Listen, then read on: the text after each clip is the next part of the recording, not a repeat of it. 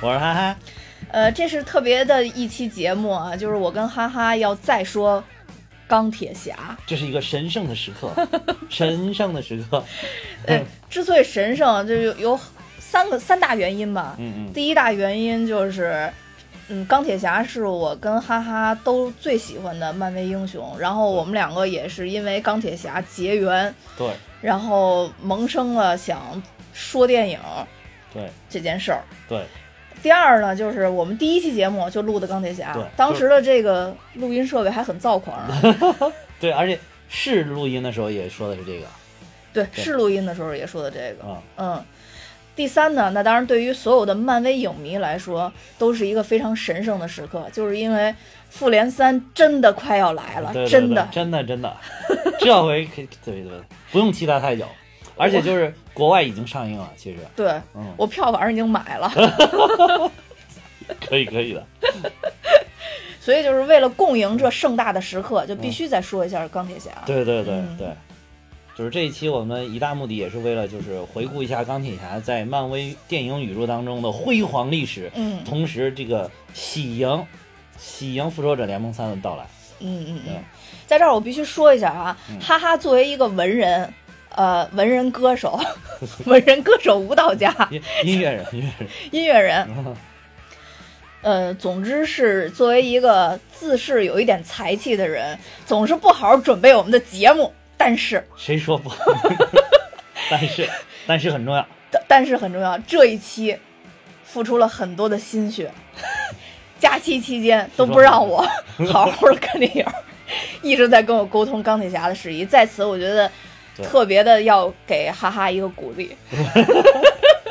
对，真真的这一年来的节目准备下来，就是这一期应该是最认真的，对对对对对。因为按我对哈哈的了解，每次 我们一一坐到这个录音桌前，哈哈第一句话就是跟我说：“你写了没有啊？咱们要说什么啊？”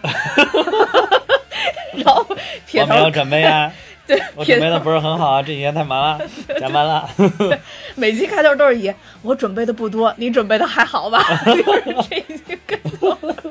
所以今天突然跟我说准备了很多，然后我就有点迷茫，有点找不清方向。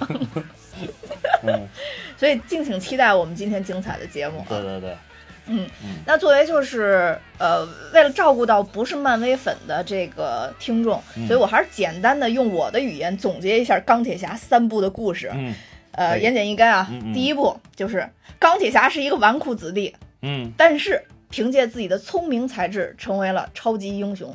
在漫威呢，他是第一个承认自己超级英雄身份的人。嗯，嗯，最后把坏人打死了。嗯，这是第一部这个很。关键的没有讲，就是他是被那个坏人抓走了，在这个在这种危急的情况下，然后就生命还垂危的情况下，然后生了一个极致，我还生了一个孩子呢，生了一个生了个极致，生了个极集中生智不完了吗？一生了样，就是对，就是这个意思。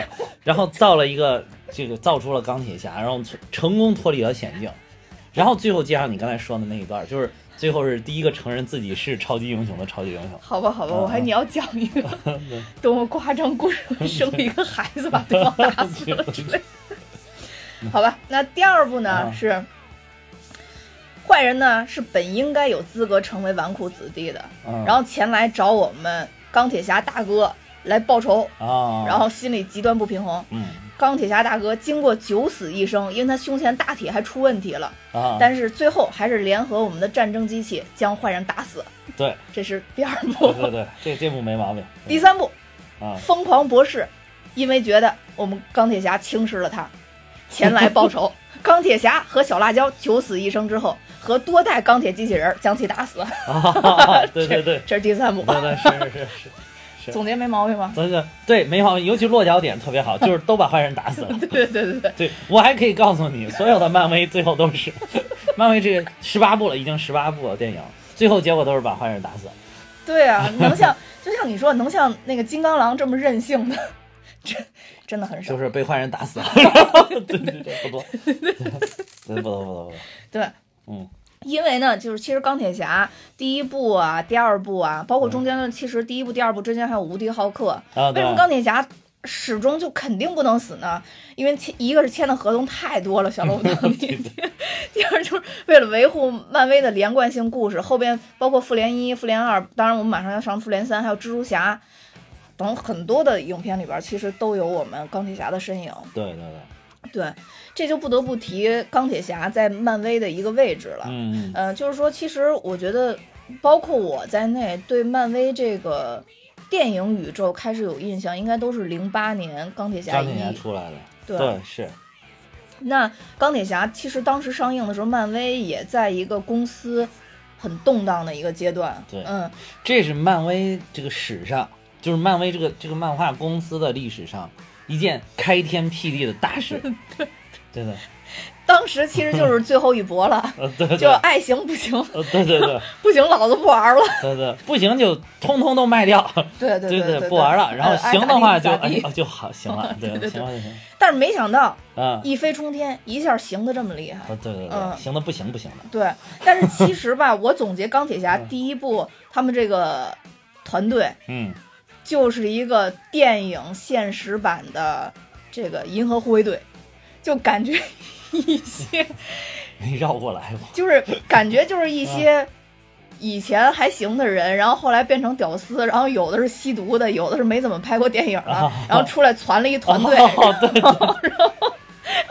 管，怎么着行了是吧？对，然后不管怎么着，哎，行了。行了，对啊，对，但是严肃来说，当时对于漫威是真的是就就如果这一下真是九死一生。九死一生，对对对于他们来说九死一生，但没想到钢铁侠拍的这么成功，对，因为因为你刚才说这点就是真是特别对，真是一草台班子搭起来，对，而且就是当时说是因为上马这个项目特别的仓促，对。就是剧本都没有写完全就开始拍了，就是里边好多就是拍着拍着，然后这个导演就找着小罗伯·唐尼开始说，哎，咱下一步这个，你想想这段怎么演，剧情怎么发展，然后台词儿台词儿现想，然后好多地方就是都是都是这么搞出来的。嗯，呃，怎么了？那只能说他的成功是一个偶然。偶然当中有必然。其实我觉得就是我他们选小萝卜·唐尼，我觉得是一个非常正确的一个选择。对，当时就是这个导演乔恩·费如，嗯那他力主，其实其实就是那个 Happy，嗯嗯嗯，就是就是给在电影里面给钢铁侠开车的那个保镖，对对对，然后显每次都显着一副屌屌的样子，然后不爱搭理人，尤其不爱搭理小那个小蜘蛛侠，从蜘蛛侠那部里边能看特别明显。就是我我觉得他属于那种就是自己跟了一个特别牛的老板，然后就觉得看看你们谁都不行，就我老板最牛逼，我我老板最喜欢我，老板就去哪儿都带着我，就这种感觉。对，所以你别你什么小蜘蛛侠，你别以为你是超级英雄，你别以为你蜘蛛侠你都是晚辈。你在我面前，你要尊敬尊重我，不爱搭理你就不搭理你，就这种感觉。你演出了他的内心。对对对，然后就是这个是他当时力主，就是说用小萝卜唐尼嗯。啊，有传言不是说吗？说还想当时漫威还考虑要不要用汤姆克鲁斯，嗯，嗯。但是汤姆克鲁斯最近又出来辟谣了，说这个从来没有来找过我，而且他还说说嗯这个角色就是由小萝卜唐尼来演，诠释的非常完美，嗯、绝对非常完美啊，非常完美啊！嗯。我觉得也可能当时真的找他，他不屑于演这个就是二流英雄，因为钢铁侠当时在在当时人气不行。对，人家嗯。钢铁侠本身，他这个漫画的角色，在美国人民的心目当中，他属于一个二流英雄对对，啊，所以他整个人气不是很行。嗯，所以可能汤姆克鲁斯一看，哎，你怎么让我演个这，对吧？你应该让我演 X 战警，哎呀卖卖了，然后你应该让我演蜘蛛侠，哎呀哎呀卖卖了，了，所以说你你都卖完了，你让我演一个二流英雄，然后可能拒绝了。但是你现在为了好看，显得我很绅士嘛，对吧？只能就就说这个啊是，嗯，就根本没有找过我。呃对对，而且我觉得得小罗盘演的特别好，对废话当然特别好了，都这会儿你事后诸葛亮嘛，当然特别好了，对对，吧？而且我觉得像比如说从豆瓣上看啊，啊像类似于像钢铁侠这种超级英雄片，嗯，能打到七点九分，真的也非常不容易了。对对，嗯真的非常不容易。对，七十九分，呃，而且这三部里边，呃，这一部是一直是三部里边打分最高的，最高的啊我就我个人来讲，我也是最喜欢第一部。对我也是最喜欢嗯第一部。对，而且就是嗯我觉得乔恩·费如，呃，我是在看钢铁侠之前我就知道这个演员，哦而且我也知道他做过导演。嗯嗯嗯，因为这又要讲到我最喜欢的美剧《老友记》，啊，因为他在里边是莫妮卡的男朋友，演过一段儿。而且是吗？他演过莫妮卡的吗？对，，而且在里边也演一个特别屌的人，演一个大概就是财富能跟钢铁，就不能说跟钢铁侠比肩吧，但是也是一个超级富豪。就是约会的时候，就是在美国，呃呃，看到莫妮卡以后，就跟他说：“你想吃披萨吗？”莫妮卡说：“我想。”然后他就说：“我带你去一家特别正宗的意大利披萨店。”然后就带他直接飞到罗马去了。就是人家也演过富豪，好吗？哎，这个屌炸天的程度有点钢铁侠的感觉，是吧？对对对，然后后来他们俩分手的原因是他非要成为一个终极格斗的一个啊运动员，啊，然后但是因为下体老被别人攻击，然后就是就是后来那个那个莫妮卡受不了了，然后就是。然后，然后就不跟他玩了，就大反正就大概就这么这么一个，哦就是缺眼儿的程度跟这里边这哈比差不多。差不多。哇塞，那你说这个《老友记》这个还贡献了，他还贡献了蚁人吗？不是，蚁人不是菲比的男朋友吗？对对对，哦没错，所以就是当年的这些美国的这个这些城市人，交了不少厉害的男朋友。就是当年都是一些不知名的小演员客串的小演员、小配角啊。对对对，对后来还是有那个什么。对。然后，所以就是说，小罗伯·唐尼跟这个乔恩·费如的这个组合是特别好的，嗯，嗯。而且小罗伯·唐尼当时应该是刚出狱没多久，他吸毒嘛，啊、嗯。对，就是乔恩·费如觉得小罗伯·唐尼这种浪子回头形象，跟在这个电影里面就是钢铁侠一开始一个纨绔子弟，然后后来就是被这个恐怖分子抓去嗯，之后，这个有一个在在人生观上有一个大的转变，同时又又就是重新从一个就是纨绔子弟变成了一个哎，就是说是。去关爱他人，就是关爱和平，然后反思自己生产武器这件事儿，这么一个过程嗯，是很接近的。对，所以说就是事实上也证明这种这两者确实是有相似性，然后等于说小罗伯·唐尼就用自己的经历演出了钢铁侠，对。嗯，而且小罗伯·唐尼因为他是一个童星嘛，对，所以就是他应该五岁。就演了第一部，对他应该能体会到那种年纪轻轻就春风得意的那种感觉，对对对但是后来又跌入了低谷。对，而且他可能真的是演戏有天有天才，嗯然后因为他爸爸也是这一行的嘛，嗯。他爸爸导演，当时他第一部电影五岁的时候其实是客串他爸爸电影里边的一个一个小嗯小朋友的角色，然后后来后来还演过卓别林那个还提名了嘛，对对对对对，奥斯卡提名了，对对对嗯对那会儿超级年轻的时候，对对对，没错没错。嗯所以就是他那会儿的年年纪，应该就跟钢铁侠他爹被撞死的时候，钢铁侠的年纪是一样。好吧，这个这个逻辑你思考一下啊，思考一下。对，是的。所以说，就钢铁侠在整个这个漫威的漫威的电影宇宙里边起到很多作用。嗯，第一，它就是一个其实是一个宇宙的开启嘛。后边漫威准备了很多计划，包括想拍这想拍那，但其实决定性都在这第一步。对，但是这第一步又在这么一个这这临时搭的班子的情况下，竟然就神奇的成功了。对，呃，我觉得这也是漫威的命，就是漫威的命还是命数还是很好的。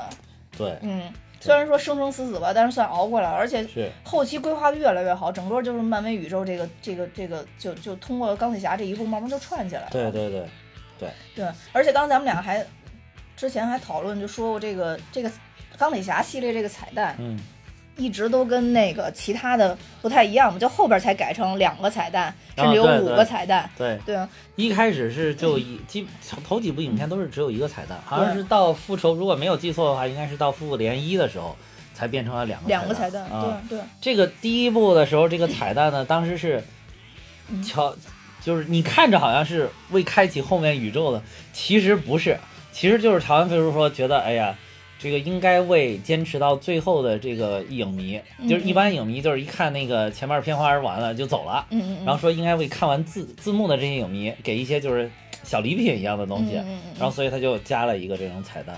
然后至于说这个彩蛋，后来这个当然这个彩蛋它是只是是 Nick Fury 出来了嘛，嗯，就说说我来找你，咱们找钢铁侠说，我来找你，咱们聊一下复仇者联盟的事情。嗯嗯嗯，然后这个你你当时你要事后看，你觉得哎，这个你看漫威布局的，这个早早的就想到未来要复仇者联盟。其实当时就是这么一个，后来要不要拍复仇者联盟，还有没有下一步，所有人都是不知道的。嗯 就是还有人就是后来就说说你漫威一开始你这么想的话，后来了解了这个内幕了之后，你发现你你漫威一开始拍的电影有点忽悠人，你知道吗？胆大心细嘛，我觉得这个导演就是胆大心细。就是你有点忽悠人，就是你万一这条这不折了，大家都期待一下没有了，你说这怎么办？那他折了的话，那也是从众效应嘛。他折了，那大家就算了，就就牺牲小部分影迷的利益就完了。对对对。但我觉得他这其实挺奇的，当时还能就是把小辣椒就格温妮斯帕洛给引到这部电影里边，我觉得他当时挺还他当时已经挺有名了。对对对对对，能把他引进来，我觉得是一个看点。当时，因因为为啥吧？我觉得可能是这样的，就是因为当时第一部的时候，小萝卜唐尼的那个片酬实在是太低了，是腾出来的演员的预算可以分给很多明星。对，他第一部好像是没记错，应该五十万美元吧。嗯，反正总之，就作为一个浪子，他就是就是很惨。对，因为他当时也没有戏演嘛，然后对，就是五十万美元，反正意思意思，五十万美也不少了，就给我现在也也，我就觉得也不少。对，你这个话题起的很好，给我我也觉得不少。但是说第二部好像就飙升了，我忘了是五百万美元还是八百万美元。他后来越来越驾轻就熟，演的越来越好，越来越好。然后这个片酬就，然后据说是现在到《复联三》跟《复联四》这两部加一起，他一个人嗯就一亿美元片酬。之前有一个文章嘛，就说一个钢铁侠能换多少个浩克，能换多少个蜘蛛侠。对他现在是连续三年蝉联好莱坞男演员的第一名，就是票房最高，就不光男演员，男女演员，他是他现在 number one。你说票房最高吗？不是不是不是不是片酬片酬最高片酬最高嗯。片酬最高，所以说这这部电影就是不但成就了漫威，其实也成就了小罗伯特唐尼。对，那个你看那个知乎上面呢，就是还有这个话题，嗯嗯，就是说那个是到底是小萝卜唐尼成就了漫威，还是漫威成就了小萝卜唐尼？然后还有第一堆人在底下留言，但是我看到最后说到最后就是你综综合起来，对对对，你综合起来一下就是相互成全，嗯嗯。而且就是，其实之前我看过一篇文章，就是关于小萝卜唐尼他他媳妇儿对他的影响嘛。嗯其实大家都说，后来他他跟他媳妇儿在一起了以后，就是他媳妇儿其实帮了他很多，包括他后面的一些片子，慢慢慢能接到一些片子，都是跟他媳妇儿有关系，因为他媳妇儿也是从事这个行业的嘛。对对。嗯对。然后，所以就说他媳妇儿是那种标准的优秀，就是那种优秀的成功女性。嗯。所以就说他。就是被他媳妇儿影响有很多，对，也帮了他很多事。好像说他媳妇儿跟他在一块儿了之后就辞职了，专心打理他的事务。对对对对对，然后等于相当于咱们后边后边看的那个，呃，那个那个那个，包括钢铁侠二，包括他有一部片子叫《预产期》，我不知道你知道吗？就是，呃，小也是小萝卜唐尼演的，有点类似于《人在囧途》。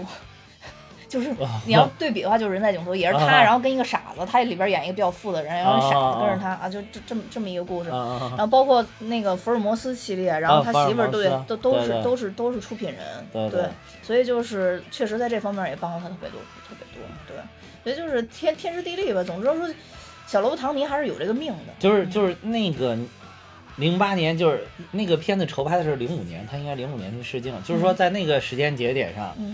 就是小萝卜唐尼也时来运转啊，嗯嗯，漫威呢也终于就是要走出谷底了，就是这两个，这二者就是命中注定般的，就是上帝指引般的结合在一起，历史般的就是走在了一起。不是，我觉得可能那两两个都气场太负能量了，夫妇终于得证了，对对，夫妇终于得证了，对，所以说。不管怎么着，就是漫威后面的英雄都是应该感谢我们钢铁侠。对对对，要是没有我们钢铁侠，就后边根本就不可能再往前拍了。对对，因为他这是算是一个巨大的成功。巨大的成功，所以就是说，就是这一部《钢铁侠一》，奠定了他这个以后漫威电影宇宙当中永远的 C 位。对 对对对，现在特别爱说这个 C 位，永远永远的 C 位啊。对对对对，永远的 C 位。这个其实就是，呃，对于钢铁侠来说的话，除了刚才咱们说的演员，还有当时的这个因素，其实还有它本身的故事吧。我觉得，呃，漫威整个的这个现在构造这个电影宇宙，之所以大家这么喜欢，我觉得除了它有连贯性，嗯，但是这个连连贯性又不在每一部喧宾夺主，就是每一部的故事也都挺有意思的，然后串联起来以后，它相互又有一个帮衬，对对对，就让你。引着你想去看，你知道吗？就是每次看到就跟你连续剧看完了之后，总不告诉你，哎，又告诉你马上还有其他事情要发生，但是又不告诉你还有什么事情要发生，然后又给你留个小引子，对。然后你就总总觉得，就就是好多电视剧，你要是一看起来，你就总想看下一集是啥，下一集是啥，对对嗯。对，没错。就是这种感觉，有点这种感觉。其实呢，就是钢铁侠，从钢铁侠整个这个故事来看，我觉得嗯。不得不提的，其实还有他爸这条线儿。其实啊电影里边表达的不是很多，但是有一些美剧里边结合电影还是哎有一些。，钢铁侠第一部里边提到他爸了吗？钢铁侠第一部里边好像还没讲他爸，只只是呃，也只是讲他们故就是他们公司的发展史的对对对，讲就是嗯在台词里边讲到了他爸这个形象始终没有露面对对对，嗯，啊，他爸形象第一次露面应该是在《美国队长》里一里边吧？嗯哎，钢铁侠钢，铁侠二，钢铁侠二就出来了。对钢铁侠二，钢铁侠二相当于他那个大铁大铁要完蛋的时候，哦，对对对，然后他爸及时出现，出现一一段录像嘛，录像，对对对，在录像里面最后给他埋伏笔，说我给你留了一个什么什么，留了一个未来。对对对，然后这个这我现在的受限于现在科技水平，我搞不搞不定。啊对这个未来的谜题等你来解答。然后结果他就发现那是他那个展展会，对。他那个就是展会的园区，其实是他爸给他留的一个原子的结构，对对一种对新的元素。对。最后就靠这个来创造了一个新的元素。对，嗯，他爸简直就是神算子，这根本就不是什么科学家。对对对。我看这块儿的时候还是觉得有点扯。有点扯，就是他爸就是我虽然造不出来，但是我知道会有一种一种新的元素，它的结构应该是这样。对，而且怎么就知道这个元素能救了他儿子呢？我感觉好奇怪这块儿。不是他，也不是说救了他他儿子，他我觉得他留下的就是说，我觉得我能发现，就是通过我的这个科学运算，嗯嗯嗯，我觉得应该有一个这样的新的元素，但是这个新的元素能干什么？就是他说我我等待你的解答，然后他可能让发现了之后，他发现哎正好适合放在胸前，所有事情就是那么巧，就是那么巧，就是那么巧。要不然也成不了电影，对吧？对对对。嗯这个里边就是他爹呢，这个应该是，其实那个时候是老年版的他爹，你说那个录像里边，录像里边就白头发的那个，对对对，嗯那个那个已经是老年版了，嗯。因为这个整个这个钢铁侠系列里边跟钢铁侠有关，他爹呢有两个演员，嗯。对吧？一个叫多米尼克·库珀，嗯嗯嗯，这其实是我一直特别纠结的一个事儿。还有一个呢就叫约翰·斯拉特里，嗯，就是对这这个事儿是是有点纠结，就是两个、那个多米尼克呢，他是年轻版的。其实年轻版你仔细看，这个小罗伯·唐尼跟他有几分神似，对年啊，其实小罗伯·唐尼像年轻版的，像年轻版的对啊。老老年版的这个，我不知道为什么选这个演员，我也不知道，就真不像，嗯。就是这个老年版的跟年轻版的俩人都不像。对对对对。对，一点儿也不像，对，一个一个脸型偏方，一个脸型长长的，还有一个就是老年版的这个还是稍微有点正了，我感觉这个形象。年轻版的这个是真贱，尤其是我看那个《卡特特工》里面那个，我觉得这个倒倒是符合，就是他整个成长的一个历程。倒也是对啊对你看钢铁侠其实也是完之前是完全不正经，哦对对零正经，零正经嗯对，然后后来慢慢发展到可能有十二十，啊虽然可能到最后你也没觉得他完全及格了，但是他已经是往正常的那个在发展。对对对，他那个中老年的可能是已经是六七十岁了哈，就是年纪更大了，对就是所以说可能真的没有折腾的那个劲儿了，对对对，就变正经。了。对，所以就是大家不是对这个有有好多人跟我一样纠结这个这个他爸的这时间个，对对对对吧？年龄，对，然后就嗯推测说，如果要是他爸是那个，呃，是二十五岁左右，嗯，呃，就是成为被人发现是一个超级天才，然后嗯造了这个就是造美国队长，，就是美国队长一的时候造美国队长，对啊啊，那会儿就是对对对对，因为这里边没有具体说他爸到底是多大，还有就是包括后来说九四年的时候，他爸被那个冬兵杀死，嗯，都没有说他爸这个生卒年份，好像他死的时候是几岁，没有说。嗯嗯嗯。嗯因为那个那个三里边就是说，假设他钢铁侠是九九年的时候是二十五岁，嗯那他就就应该是七五年生人，嗯嗯，哎，这点是确定的。我我记得从哪儿，就是他是漫画里还是什么，就是九四年他爸去世的那会儿，嗯他确定是二十岁整。嗯，嗯，哎，十九岁和二十岁，就是这个十九二十的这个时候。对对，反正就是所以说，在那个75的这九九年他应该就是二十五岁，这个没问题。对对对啊对对，那所以这么推测的话，那他那他爸七五年就就是五十九岁了，啊，啊所以说就是他爸的身体也挺好，就是他妈的身体应该也挺好。啊，对对对对对，然后还还能弄。还能弄出一钢铁侠来啊，对。但是你从电影上看，其实嗯他妈也属于那种有点上年纪的那种了，有点上对，气质上已经是起码中年往后的那种，对，就是感觉了，对，呃，也不是那么年轻，但是不管怎么着，就因为人家是科学家嘛，啊，人家发明了好多元素，对。可能有益寿延年、缓解衰老，啊就类似于就是这个这个太上老君啊。就是干的那些事儿，他可能都给干了。对对，然后美国队长都能造出来，造个人这不是问题。身体好，身体好，身体好，都都延年益寿了。对对对，嗯我觉得这个是必须提的。但是他爸，哎，你原来看的那个卡特特工，哦，卡特特工，对对对嗯对，是那会儿你定义的他他爸是不靠谱。对，就是原来就说说他爸也是一个这种花花公子嘛，因、嗯因为那个就是原来就是去了解他爸，就是想了解这一段历史嘛，就是嗯去查，就是当时斯这个他爸的这个角色，就是不是钢铁侠这个角色，当时是呃斯坦李也参与到这里边设定，然后当时。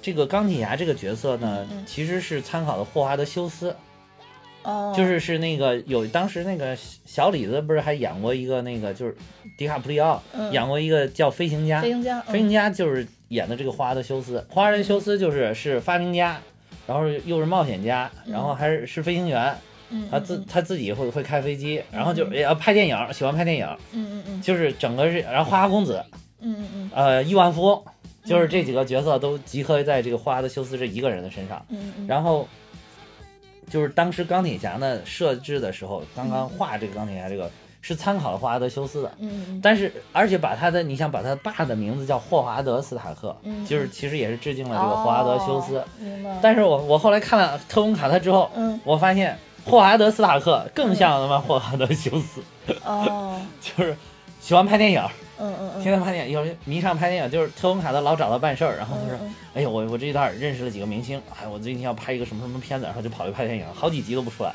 它里边戏份不多，一弄就是好几集不出来，就是去拍电影了。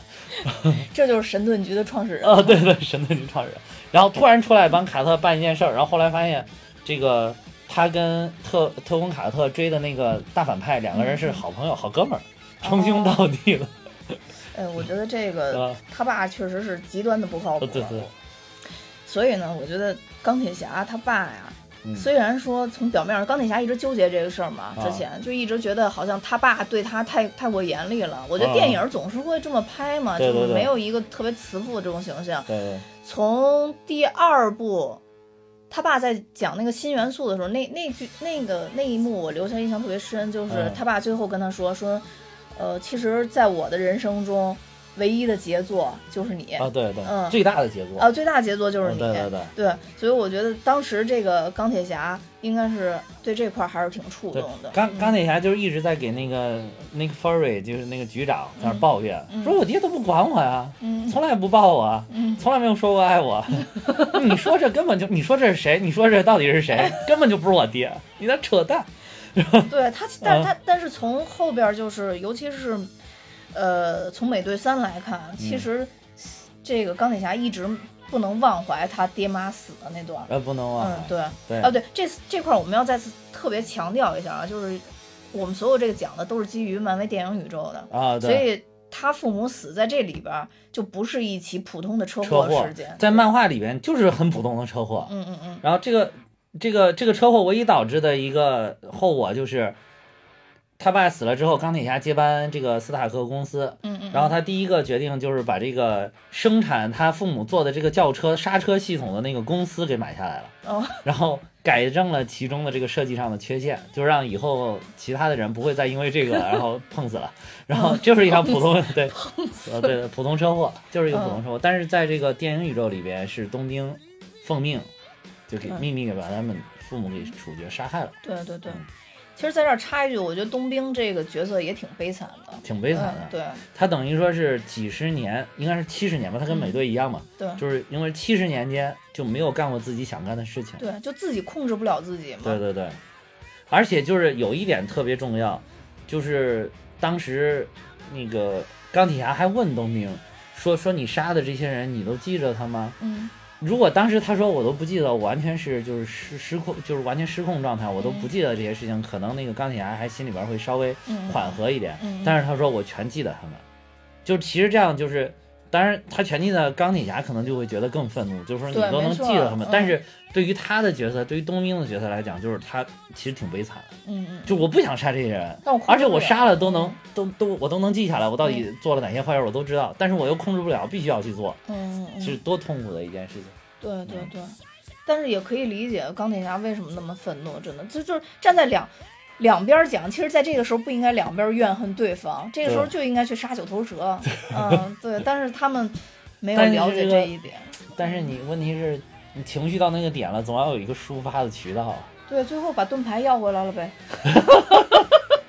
对 对对，对对，最后把美队盾牌要回来。对，就只能愤怒大喊，那是我父亲做的，啊，对。对对对。对，我记得当时咱们第一期讲的时候就说说，就好像一个小朋友。就是两个人本来玩儿挺好，后来打急眼了，说你把那呲水枪还我，那呲水枪是我爸买的，你不能拿走，就就这个感觉。不，他这里确实是，而且我觉得真的是没有嗯。这个屌二天一代嗯，就嗯没有美队，首先是没有美队这个人，就没有美国队长，嗯，然后他因为他等于再造了再造了这个 Steven Rogers，对对对，啊嗯。然后其次呢就是没有美国队长赖以使用的这个武器，就是个盾对，啊、嗯。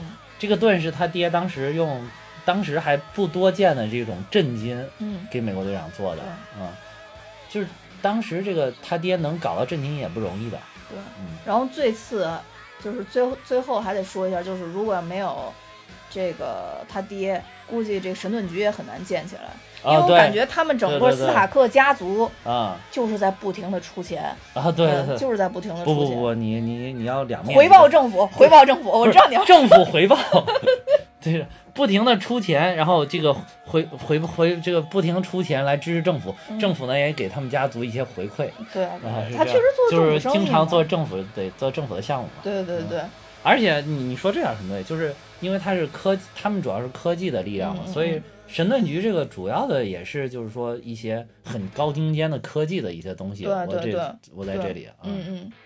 对，所以就是说他非常需要他们的支持嘛。到对对对到这个小萝卜糖也不什么小萝卜糖，到钢铁侠这、嗯这一辈儿就更是这样了。对对对，因为感觉钢铁侠的那个想象想象能力，还有他，毕毕竟科技水平也一直在往前发展嘛。对对对就他能实现的想法，要比他老爹又多多了许多了，已经。对，嗯，所以不不管说咱们看神盾局系列也好，就是这个美剧也好，或者说复联这里边穿插的也好，脱离不开钢铁侠他们家族的。嗯，对对对。对，要不然这个。就是说句说句实话，就是没有资本家支持，很多东西都做不了。干什么事儿都要钱呀、尤其是美国人立国这种，美国属于这种怎么说，自由经济，对，就是美国政府的很多项目，它其实是外包给这些企业去做的，嗯，这就是一个大军工企业嘛，对，啊，嗯，他爹是常年是生产军火的，对，呃，没有反思过这个事儿了，而且他他爹当时一开始年轻时候所处的年年代，就是正是二战的时候，那嗯生产军火就是王道，对吧？对，我的武器比你先进，我就赢了。对对嗯对，确实是。那而且你那边都搞出了一个红骷髅了，我这边必须得造一个美国队长，能才能跟你对抗。对，哎，其实现在想起漫威系列里边那个魔戒的演员真是挺多的。你说堂堂的一个精灵变成红骷髅了呢？你说真是。但是那个雨果·维文，我我最那个什么熟悉的是那个史密斯探员，啊，史密斯，那那个太火了，那个《真实在黑客帝国太火了。》黑客帝国，对对对，他那个演的太传神嗯，对。，而且那个所有就感觉就是一个。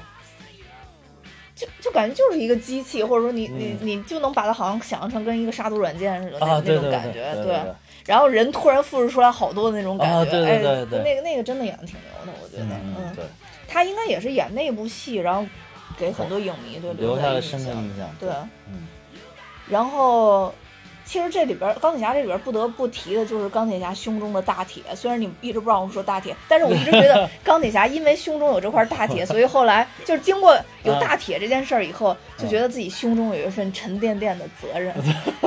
之前还完全是肉身的时候，还感觉不到这种沉甸甸的责任。你这个升华的可以可以，确实确实确实。但是其实他这个胸里边是是什么？靶元素是吧？之前是他是他这个 其实呢，这怎么说呢？他这个叫微型的方舟反应炉。哦，没事，能说就说，说不了别勉强。不不不，这几天我我跟你说准备什么，准备了很大一块，就是在准备这个东西。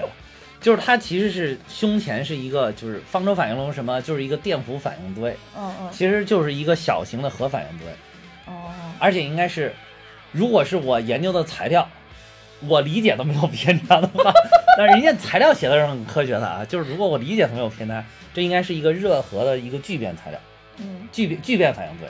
嗯。以上两分钟仅供参考。因为哈哈读的是全英的材料，但是他英语不过关。不不，用了很多翻译软件了，这个 还是可以的。我是很努力的看了这两天，到时候你剪辑的时候，在我刚刚提示前面加一 B 的一个。行，不好剪。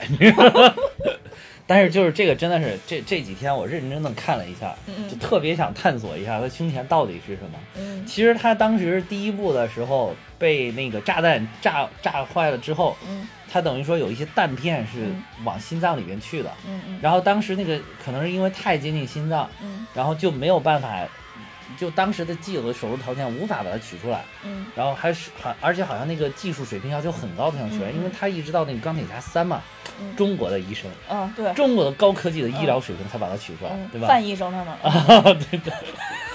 对，嗯，后来那个啊，后后来的就是他等于说当时呢，他在那个洞里边，嗯。呃，大家如果记着那个场景是还有一个，也是一个科学家，嗯。那科学家叫阴森，嗯嗯嗯这个科学家其实是钢铁侠三里边。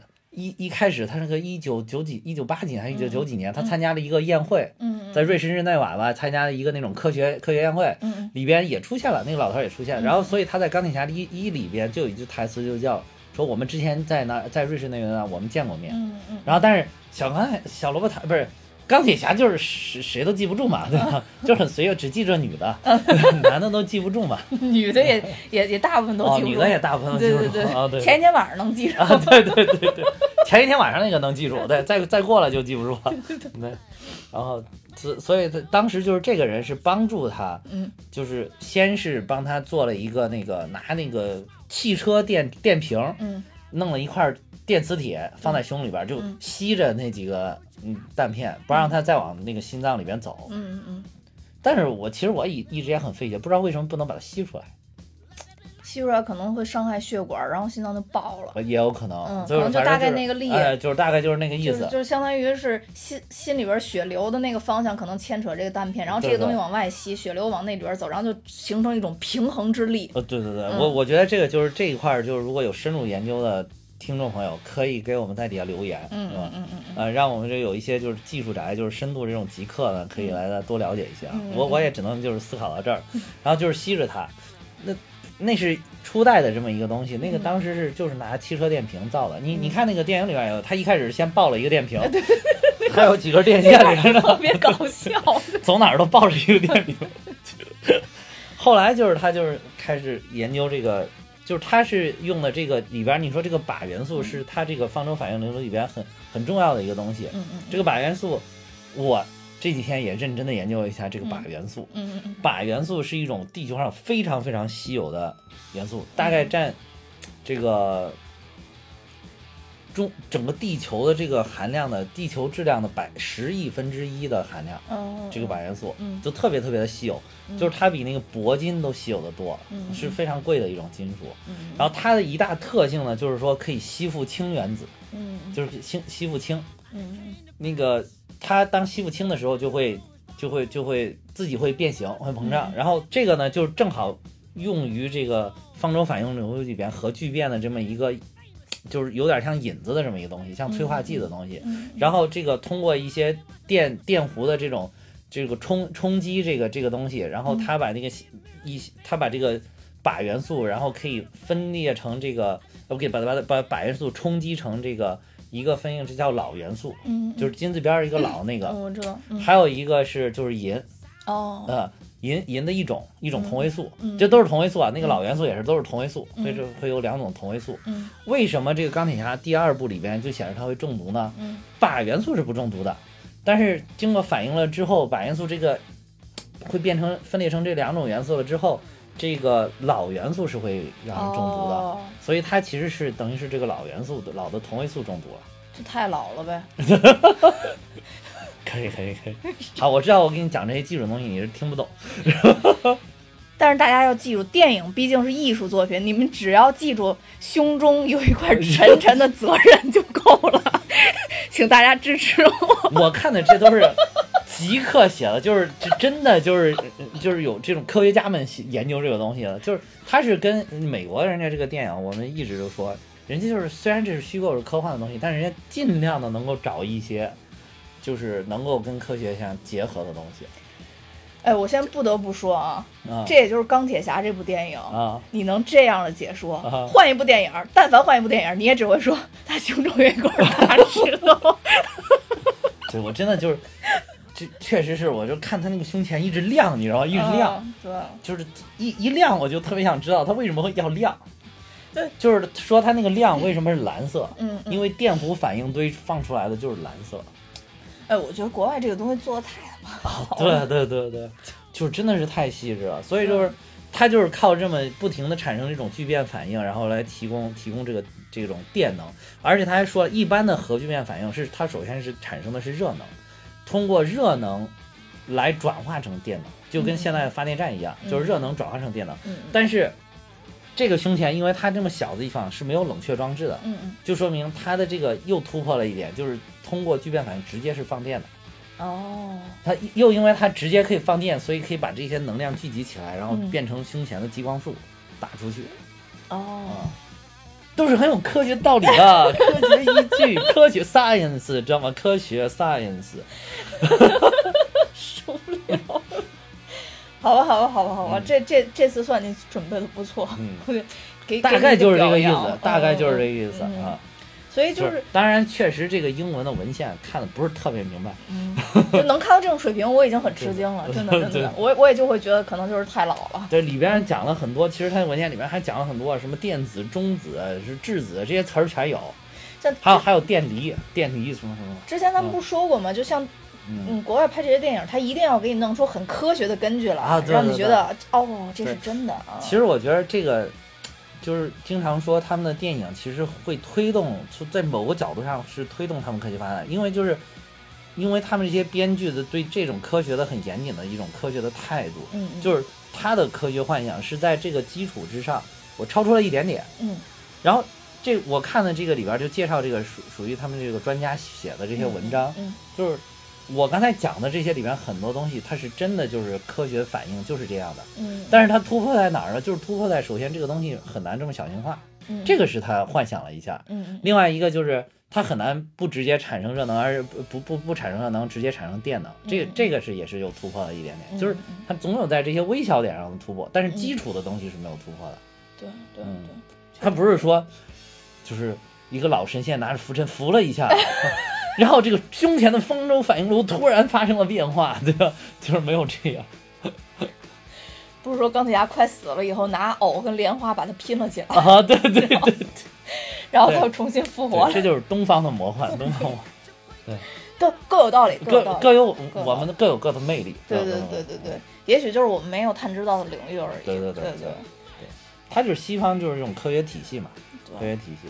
就总就钢铁侠这部电影，就除了你刚刚说的，就是嗯科技感的这些东西，我觉得是毋庸置疑，在在这些英雄里边是最有科技感的。对，嗯，就最贴、最接地气、最有科技感的。其他的超级英雄，我觉得不具备这些东西。呃可能绿巨人还稍微贴近一点儿，呃绿巨人也是。呃，绿巨人还稍微贴近一点儿，所以后来他们俩走的比较近嘛。对因为对，因为绿巨人估计那个布鲁斯班纳能听懂他在说什么嗯，对，啊但是他不想听，对太啰嗦了。对，他能听懂他在说。那是那是哪一部的？啊，第三部，第三部的彩蛋。第三部彩蛋。大家可以看一看第三部的彩蛋，我可能大家好多人都忘了现在第三部彩蛋，嗯，对。挺挺搞笑的。对，就其实刚才咱们已经说了第一部的彩蛋了嘛，对对然后第三部彩蛋就是 就是布鲁斯班纳，因为布鲁斯班纳他本身是个博士嘛，对对对。他本身是个是个博士，在这里边就是一大家知道英语就是 doctor，Doctor，对对对，然后这个钢铁侠抓住抓住他，一直给他讲他以前心里有什么心魔呀，哦他的对对对成长历史啊，把他当成一个医生，也是 doctor 来对对，把他当成心理医生。来使用，然后班纳就受不了了。对，然后班纳说：“我虽然是个 doctor，但我不是你认为的那种 doctor。对你认为那是那个心理学的 doctor 哎，老外特别喜欢用 doctor 这这个梗。啊？对对对。那顺便说一下第二部，第二部还真的不一样，第二部是真的有衔接的。啊，第二部是有衔接，是为了引出下面的英雄。对，嗯第二部结尾其实是，呃，Agent Coulson 对，去那个新墨西哥州对去看掉下来的大铁锤。啊，对对对，天上掉下来个大铁锤，然后一堆人都在那玩儿，就说好像是在那儿赌博一样的，就是谁能把它弄起来，就是谁有钱了？你 就说这帮老外生活啊多无聊，工作有多不饱和，大白天的弄一帮人举行拔铁锤比赛。对对，他的这个彩蛋是紧接着《雷神一》的一开头的，一开头就是一堆人在那儿喝着酒，对，啊放着那个放着音乐，然后在那儿一一看就是有点那种怎么说嬉皮士的那种感觉，他对对对对，那种西部西部风的那种西部风的那种感觉对对对。对。这一部还是衔就是衔接了，而且嗯。从这一部就从第一部，哎，第一部也算，第一部也算，也有点就说要成立神盾局，但你无法具体指出是后边的哪一部电影，嗯，对对，因为当时就是随意加的嘛，对，就是随意加的，但是第二部是真正有指向的，那会儿可能公司已经觉得，估计我们能活很长时间哦，对对对对。要好好规划以后这一下，挣了好几个亿了，真的。后边必须得帮着相互兄弟们，大家一起都能活下来，相互引导一下。对对对，就其实可能电影公司老板想法也很简单，很简单，很简单。对，然后所以就是钢铁侠整个的故事，就像你刚刚说的，钢铁侠的故事到后边也是一个 C 位的故事了。对对对，嗯，包括其实小蜘蛛在美国那么受欢迎，嗯，在当然虽虽然当时咱们都期望它能永远回归，但现在看估计可能可能索尼对索尼现在要要弄这个，他又要弄这个蜘蛛宇宙，然后毒液已经都都出来了，毒液出来了嗯，对。但是毒液里边没有一个说蜘蛛侠的镜头，没有。对对对，然后所以就是像这个东西的话，我觉得他们要真弄了蜘蛛宇宙出来，就不好说了。嗯，对。嗯，对，但是你看现在这么欢迎的就是蜘蛛侠，哎，嗯给他安排的导师是钢铁侠，钢铁侠，对对，我觉得很合适。很合适。呃，这两人的气质有点像。嗯还有就是那个复联一的里边，最后他拿着那个大核弹，然后飞到太空当中，说这个是漫威的高层强刚独断要给钢铁侠加戏。因为你想想，当时能飞了，雷神能飞啊，嗯，对吧？对雷，而且雷神到外太空他没事儿啊，对人有办法回去。啊，对对，雷神嗯到外太空没事儿，嗯然后就不让雷神飞，一定要钢铁侠飞。对嗯绿胖子也行啊，他都从太空掉下来，他也没事儿啊。绿胖子都不用飞，绿胖子那劲儿直接抓着核弹直接扔出去，直接扔到太空里。对吧？结果看钢铁侠搞得很悲情，还要给 Piper 打电话，对吧？啊，对啊，贾维斯还说要不要给拨通 Piper 小姐的电话、嗯啊？然后他还犹豫了一下，说那还是拨一下吧，嗯，对啊对。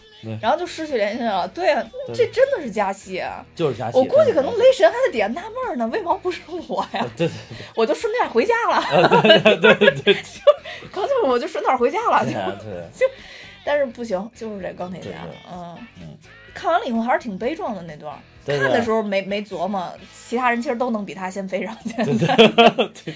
但是就是当时就觉得很悲壮，因为，中间其实有一幕，就大家都抬头看着他嘛，嗯，都觉得他要完了。是是啊，嗯对对对但是有一段我当时预测出来了，我觉得他掉下来的时候，肯定绿巨人会飞过来救他。啊，是吗？对，果然绿巨人。我真以为是，雷神要去接他，因为雷神会飞嘛。但是但是当时雷神没有那么火，但绿巨人之前就哦还可以了。嗯，雷神因为票房一直都是，比较惨嘛。但是我觉得嗯最搞笑的是那个最后把他喊醒，绿巨人把他喊醒，啊，一开始怎么弄不行，眼瞅着快死了，然后啊一直哈，然后哗一下 吓醒了。对，复联一复联一里边绿巨人就承担了不少笑点。啊，当然，呃，比不过洛基，在在哦。复联一里边笑点可能比不过洛基。总之就是嗯。雷神这两个兄弟，就是总是把自己高高在上当成神，啊动不动对。让这下跪那下跪的，对对对然后对。最后可能就会被绿巨人爆催的。对，其实到后边，钢铁侠的优势就慢慢的更体体现不出来了。红女巫出来了，嗯，然后幻视出来了，那都已经第三阶段了，，啊对，那就是有点这种，就是有点太神了这些能力，对嗯。而且我觉得真的得红女巫就得天下了吧，就很难、那个。红女巫目前还没有暴走，还没有就是把她的能力完全激发出来。她要真跟漫画画的是，那就太可怕了，。那我嗯觉得就没有没有什么玩儿了。对，直接其实就如果按照那里边想，就是他想一下这个，估计那个谁灭霸就没有呃，对啊，啊。就他弄成这样了，我觉得就 那样其实就没什么意思了。他又得又得重启宇宙，就好多东西都都说不通说不通了。对，你说就那样，那后边那些吞星什么乱七八糟的也都不是就是现在，就是一直我没搞明白一个问题，就是这些像你刚才说的吞星啊什么，包括后来还有那种死神，就是灭霸那相好，嗯还有还有灭霸什么的，他们就是灭霸里边那用那个手套嘛，无限手嗯套这些。说都是什么可以改变现实，什么都是可以什么分解原子什么嗯就是原子级别的怎么怎么着，而且他都有这个级别，那这个谁管着谁啊？我觉得他从电影宇宙上来讲，一定还会说一个，还会有一个结局吧。而且最关键，可能还要看这部电影主电影是什么。嗯你看那个《雷神三》里边，当时复联里边很明确表达，这里边最厉害就是就是那谁，就是绿巨人。啊啊，对吧？你看《雷神三》里边，雷神上面说了那么多最强复仇者什么乱七八糟飞机都都没用启动不了。对对，绿巨人一说就启动了。啊对，就是，但是在里边真正打仗的时候，你看雷神真的真的发了力，有了魔杖以后，不是有了魔杖，有了魔之后，魔法之后，啊魔力魔力，对对对。然后绿巨人也是不行，也是让电就是他可以给电飞了。哐哐劈他们，嗯，对，就是拿雷劈他们。嗯对，所以我觉得还是看哪部。要是雷神三里边可能就他厉害，要是换绿巨人，那可能就是绿巨人厉害。对对，对绿巨人是后来也一直再也没有拍过这个单独的电影。呃，我觉得可能这好多东西都跟换演员有关系。其实原来爱德华诺顿演绿巨人、那版其实演挺好的，就超级浩克嘛。也挺好的。嗯，对。爱德华诺顿因为那会儿已经也很有名了，对，也是大拿拿演员。对嗯对对。后来其实绿巨人换人以后，我倒觉得挺好，挺好，嗯换这演员挺好。而且我觉得本本身他这个角色就不应该长得像爱德华诺顿爱德华诺，顿对爱德华诺顿就是感觉不像一个博士，还是有点文艺长得。啊对对。对长得有点帅气了。对对，还是有点帅，帅气是只能属于小罗伯特·唐尼的，啊 其其他演员都其实我觉得其其他几个也都挺帅的，比如说美队啊、雷神啊，雷神，美队咋还那大胸肌？雷神，雷神眼睛长得有点太小了，跟其他演员比，啊眼睛长得有点太小了。雷神，嗯，对啊，但是人家膀子粗，膀子管什么用？我要的是颜值。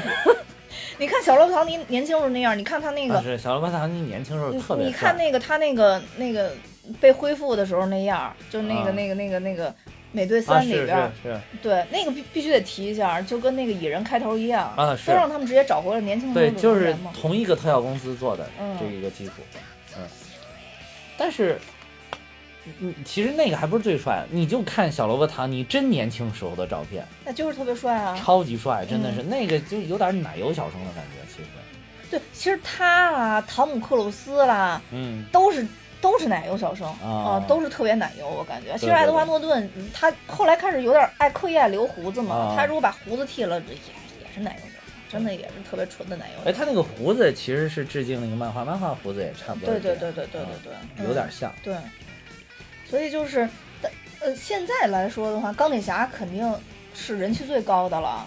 好像嗯绿巨人现在人气也不错，嗯，这几个都还行吧，对，雷神三以后，雷神也还行，都还行，都嗯还，行。就是雷神，感觉雷神三之后应该还是放飞自己了，放飞自己以后感觉还会好一点人气高的还有黑寡妇，啊。黑寡马上要上上独立电影啊，对独立电影嗯对这个真的是靠粉丝喊出来的，对，嗯但是黑寡妇你看她的格斗技巧确实很强啊，啊对而且我觉得黑寡妇在钢铁侠里边出现真的挺妙的，嗯，啊是，就增增哎对她增添不少精彩，我觉得，啊对对对嗯。真的挺美对对，尤其他跟我们那个 Hobby 那个那个啊，去去打斗那段多精彩啊啊！本来还想教训黑寡妇一顿，不两下就给我就压住了。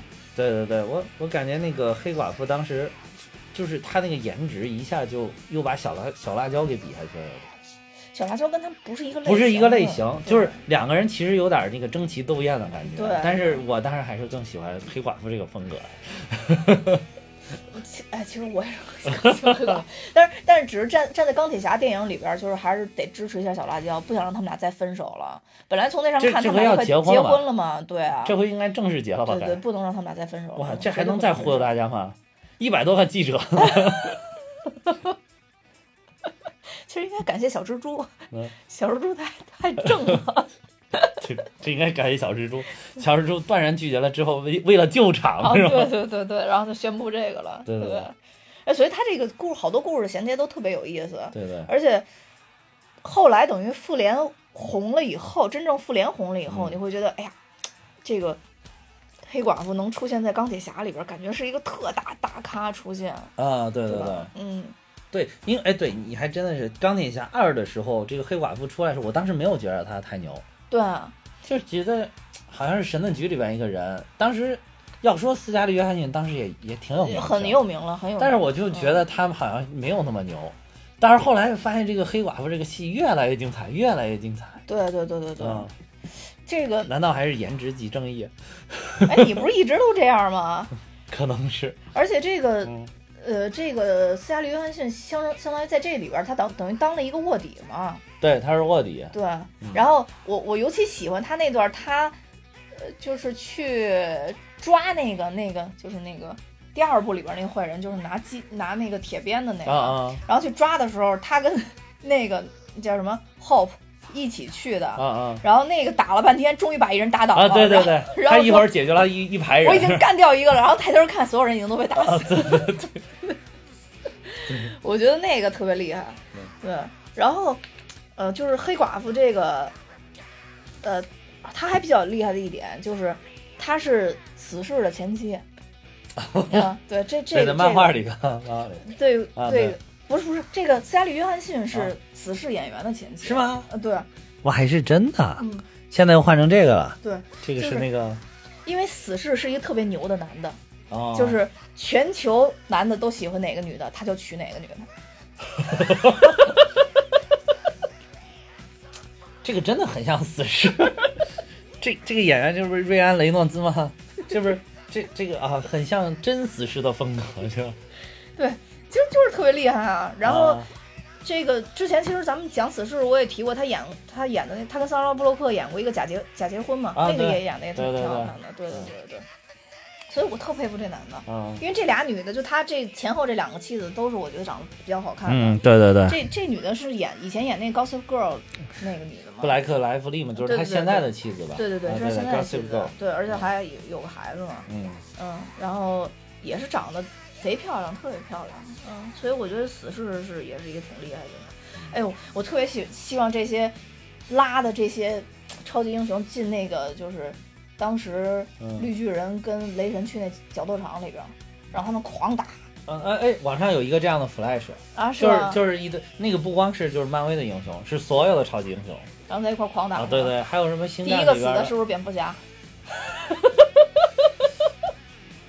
不记得了，反正最后一个好像是死尸哦，啊，是一个是是好像是 Flash 一样的小动画，然后挺挺搞笑，那个超级搞笑那个。哦，到时候可以拿过来看。就是什么超级英雄大乱斗，然后在里边、哦各种，还有星战里边的群超级英雄。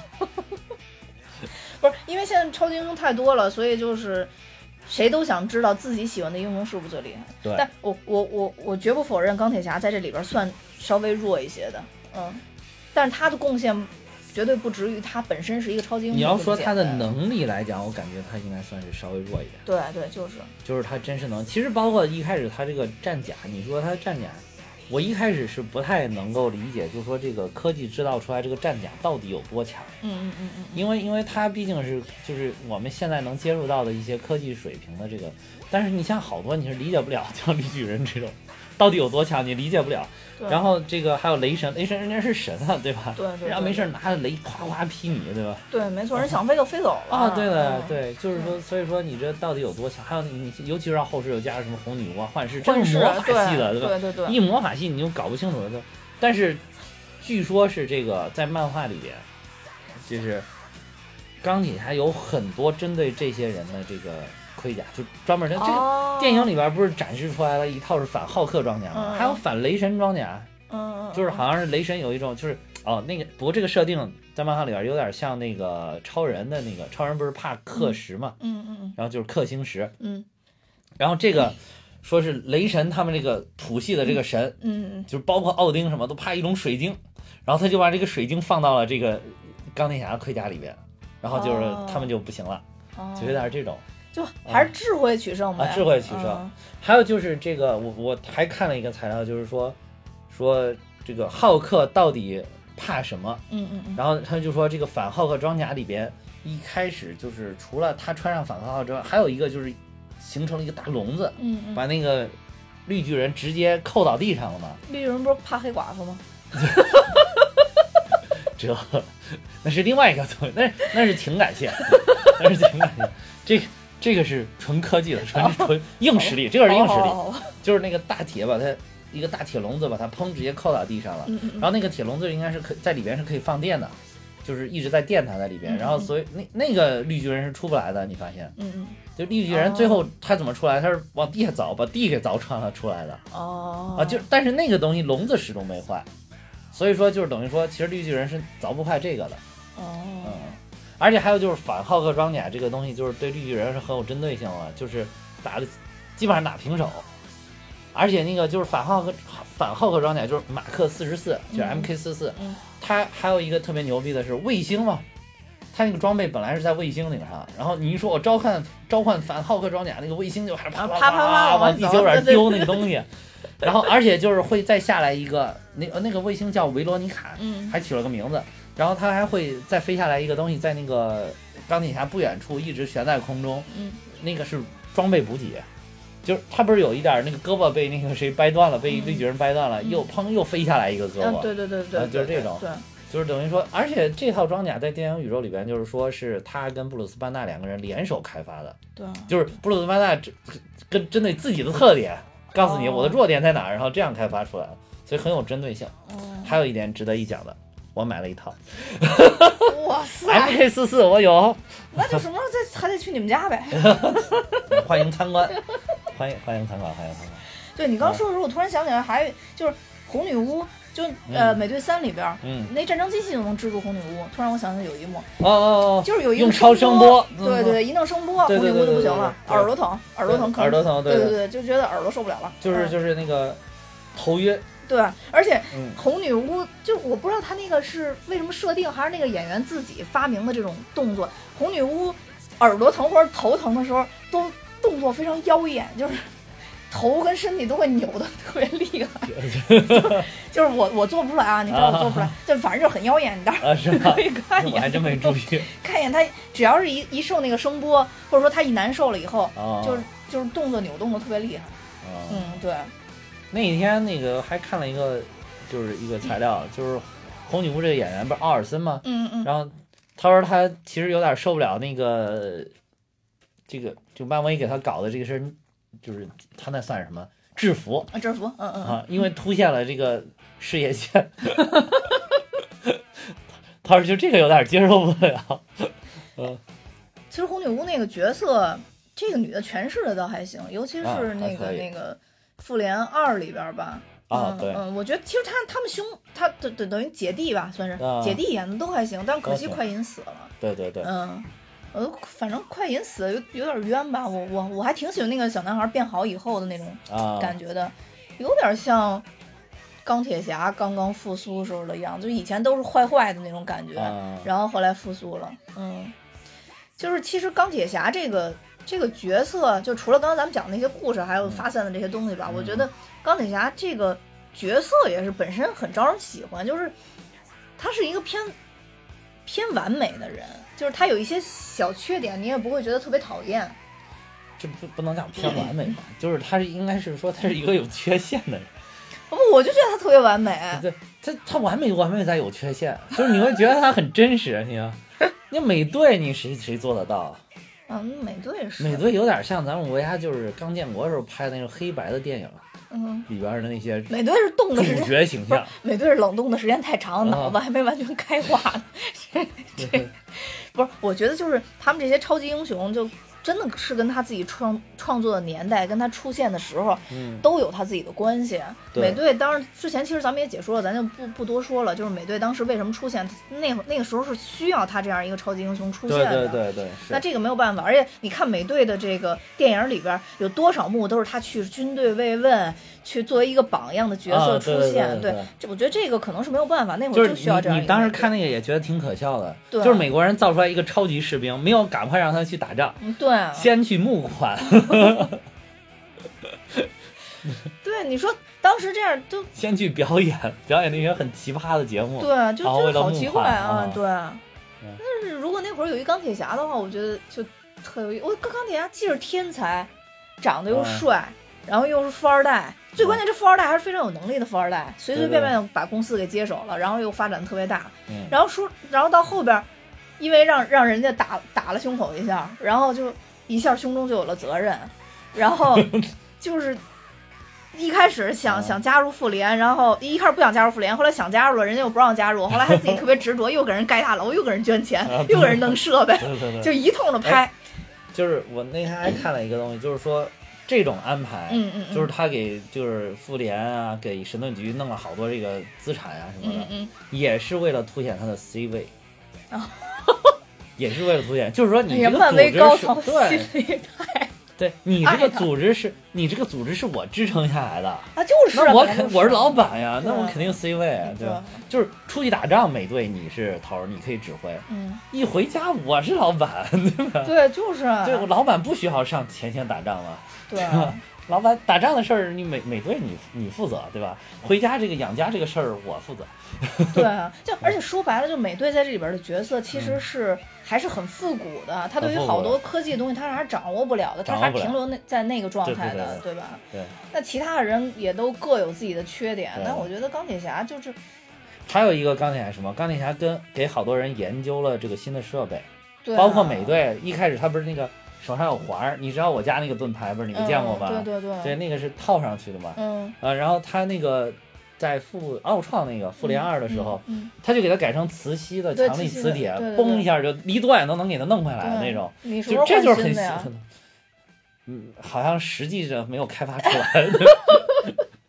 但是你那个就是你家里边所有的这些嗯，周边，我最喜欢的就是这个盾了。我也是，嗯，我每次看着盾就超爽，每次一进你们家就想背那呃盾子，对对，这盾超爽呃，。真的太太帅了，那个那个真的就跟电影里边那个是一模一样的，我觉得，嗯尤其那个卡槽嗯做的太精致了，哎呦，真的，一模一样。嗯，嗯，如果有机会的话，那就是道具。级的嘛，那个。对对对，咱们应该拿出来展示。总觉得有好东西都藏起来。对对，所以就是在整个电影过程中，其实这电影也做了很多很多细节，对就是彰显出钢铁侠的一些特点。对，比如说他最开始那种花花公子形象，我觉得电影一开头就出现，就是那那个那个 士兵问他说。Playboy 上面那个十二期封面女郎，听说你都睡过，你是真睡过了吗？哦 然后钢铁侠说不是，有其中一位没睡过，但是另外一位是双胞胎。啊，对对对，等于我也集齐了十二个。对对对 然后我都不知道人家那个词儿怎么想出来的，太牛了。对对，然后，还有那个就是他爸的那个合伙人，嗯，不是在顶上说说。还在歌颂他嘛？说啊，托尼是一个什么勤奋工作的人，然后这边砰就在扔骰骰子，那个镜头有一个对比的切换嘛？对，嗯，就是，而且他的个性就是，好像也是挑战权威，感觉好像谁也不能拿他怎么着一样。我记得应该是《钢铁侠二》开头吧，然后他那个去。哎，是钢铁侠二开头吗？好像就是听证会的时候，然后他就哦入侵了那个电脑，啊，对对对，然后就不楞不楞不楞把人家那所有的那个一些秘密全部都啊调出来了。对对对，然后其实当时那个谴责他那个人不是九头蛇嘛，也是九头蛇里边的人嘛。啊，就是那个议员，对对，但是那个议员长得特别搞笑，特别搞笑我觉得对。然后最后钢铁侠的那个要求不是让那个议员给他授勋吗？啊，对，那是最后嘛，最后立了功了，说美国政府要给我颁嘉奖，对说然后就给那个呃那个那个 Furry 好像不是不让他加入那个神盾局嘛，而是复仇者联盟，不让他进进入复仇者联盟，他说对对那你能不能帮我办件事儿？就是我这个美国政府要给我嘉奖，我我想要一个颁奖人，然后 结果他就故意恶心那个议员，就让议员来给他们俩颁奖。对对对，不是议员也挺贱的，还拿那小别针儿砰扎他一下。然后就跟他说：“你能体会到现在我被扎的感觉 吗？”那议员那块儿演的也特别也传神，挺好的，对。对，你看，就是演出了一个一个老政客的这种狡猾，啊，对对对，面带笑容，该扎你扎你，对对对 然后反正不管怎么着，我也不能太吃亏，我也得出出气的那种感觉，对。对。对。对，然后钢铁侠这还有一个一方面觉得让人觉得特别受欢迎，就是那个呃，应该是美队二里边吧。嗯。然后那个 Nick Fury 不是当时请求他们那个就是跟他对接的那个负责他们这个项目神盾局这个项目的那个那个部长，嗯然后就跟他说要延迟他的一个计划嘛。然后后来那个部长就不同意，其实什么潜水艇计划还是什么什么玩意儿？就是他们那航母的那个航母的那个计洞划见计划，啊，我忘了具体叫什么名字，洞见应该那个好像那个词儿叫 inside，好像，然后嗯后来那个那个那人就一直不同意，后来 Nick Fury 就说说那个这我真的觉得可能会出现很大问题。那人想了想说，那你那你必须让张钢铁侠去参加我外甥女啊的生日对对。party 这个行，这这个这个事儿能办成，对对对。然后 Fury 说好，那就这么啊办。好，那人就说那我同意。啊，对，对。对，然后你就会觉得，哎呀，钢铁侠也不容易不然机构里边还是得听领导的。毕竟跟体制深度合作的，没错，从各个方面上讲，还是得听一下我们我们局长的局长的话对对对对对，对，就是我感觉就是钢铁侠特别有魅力的地方，就是在于你感觉他真的是一个活生生的人，对对对。就是有特别多的毛病。你想，那我们每个人身上都特别多毛病，反正我知道我身上一堆毛病。对，就是对啊，那你美国队长做那事儿我做不来，嗯，嗯真做不来。雷神是神，我上不去。嗯 对，绿巨人那都变那色儿，你让我变我都不想变，说实在的，对吧？然后还有谁？后边剩下都是女的了，估计还不啊，想变。身上都女的，还有鹰鹰眼倒是行，太但是有点弱，有点弱，对对吧？我也不不想老射箭如果非要让我变成一个射箭的，我宁愿变成精灵王子。哎，其实他的颜值可以，他颜值可以，就是，但我就感觉他能力确实有点弱，确实有点弱。嗯，还有谁？还有蚁蚁人人，蚁人其实也挺真实的。为什么有点喜欢蚁人？就是也挺真实的。那是特别喜欢蚁人，好吗？但是还有一点就是，太屌丝 了。你要让我变成，我还是想变一对吧？富二代对吧？变一啊富甲天下的这个人就人，实在当不了超级英雄，啊反正过得也挺好，过得也挺好。嗯就是嗯不像这个，要不是超级英雄，太屌丝了。对，这蚁人实在是，而且那个屌丝气质掩饰不住，啊 你知道吧？就是即便成了超级英雄，那个屌丝气质也掩饰不对对住。所以就是当时美队三的时候，我特别喜欢看小蜘蛛跟他打啊对这两个人都是神经病，还有他那个，嗯，变大了之后那个嘚瑟的眼啊，神，对对对对 对。特别特别嗨的嘚瑟的眼神，哇，就是屌丝气质难掩，真的是？难掩屌丝。对对对，然后所以说，我就就是你这衡量来衡量去，就觉得，哎，这个钢铁侠真的是，而且你会觉得钢铁侠这个科技真的地球上有一天有朝一日就能达到。现在不有这个什么机械骨骼，嗯，现在也有，就是这种叫辅助的这种机械骨骼，嗯。好像是嗯美国也在开，美军也在开发，嗯。就是比如说你你本来我举个东西我能举二十公斤的，嗯嗯，然后我现在一只手轻松举起来八十公斤的东西，但是有现在已助力吗？经有了。嗯嗯呃，但当然它这个供能这是个问题，嗯嗯，就是你不可能我后面背一一几十公斤的锂电池在那儿跑，那不可能，对吧？这它就是用这个方方舟反应炉来解决了这个问题。嗯对。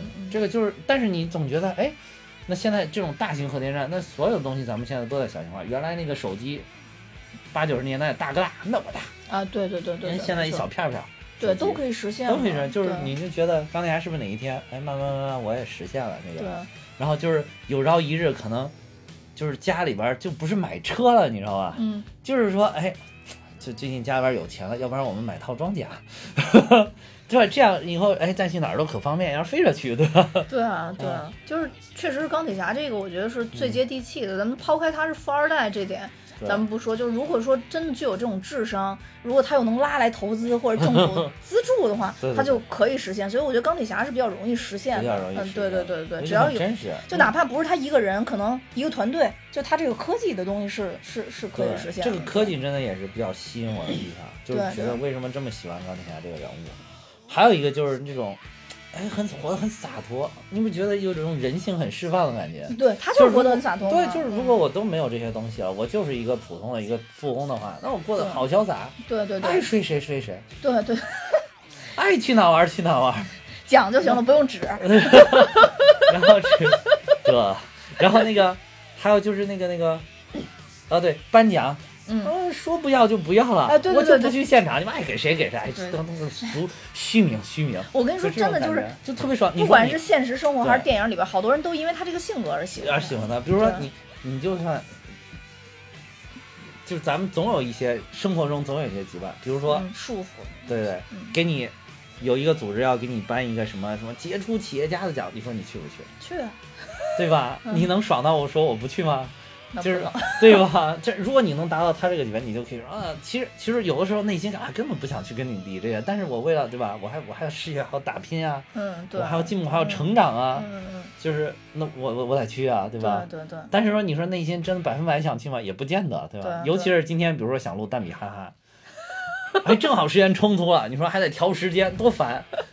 要是钢铁侠，我就不去了，对，就是不屑于这我不屑于。你看，你看这个蛋米哈哈是个很小的事儿，但是我觉得就比你的颁奖重要，对多任性，多任性，就是这种任性的感觉多难找，对，嗯，但是如果要是有人想出让请请我们出席戛纳的颁奖礼，那我也去。呃，对，那我就去了，咱们俩别录了 那期。大义凛然，一下就放弃了你。我我们也是难掩屌丝气质，说是。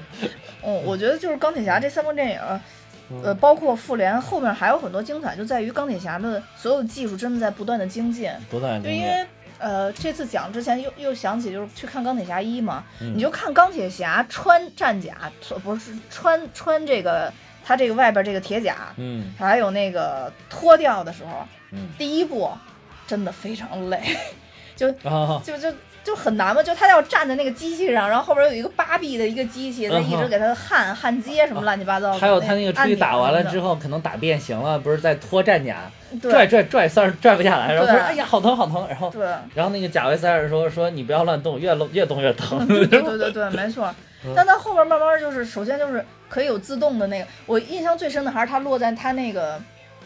他那托尼斯塔克那大楼楼顶上一个大圆圈，然后他从那儿走过去，然后然后就就脱哇，那个好帅，就是有一个大圆环升起来，对他就是自然走路，这边一下一下就给你卸下来。对对对，特别帅，特特别帅。我也是超喜欢那个。我其实后来更智能了之后，我反倒觉得没有这个没有那个帅，对，因为那个配合他特别屌屌的，然后啊说话那种气质，对对然后完全击倒洛基对，嗯，对对对，还在跟突然进就让洛基给打了，啊，对对，就是紧接着这个这个环节又又出来了一套战甲，就是他被洛基从那个楼上扔下去了之后然后他就手上戴着手环啊嘛，然后他就变成那个之后，嗯这个是 Mark 七，嗯嗯嗯就是 Mark 七战甲，然后嗯这个战甲就是说可以先扫描你手臂的这个定位。你定位好手臂了之后，就可以定大概你的人人体是一个什么样子，然后啪啪啪就自动在那个空中就可以给你穿穿好战衣，然后就可以嗯继续继续战斗。这个就等于是这个就是已经是属于什么远程控制，远程控制，而且它这个这个也是就战衣小型化，它是一套很小的战衣自己飞下来的嘛。然后战衣小型化的第一套呢，就是是那个钢铁侠二里边，他开开那个 F 一的时候，嗯当时那个边锁不是出来了吗？嗯然后砰一下把他车给弄了那，块儿其实挺帅的，那挺帅。嗯然后他那个战衣就是当时这个是马克五，当时马克五战衣嗯，是一个小手提箱嘛。对对对对对，他一直在那让 Piper 给他扔出去，算是扔不出去了。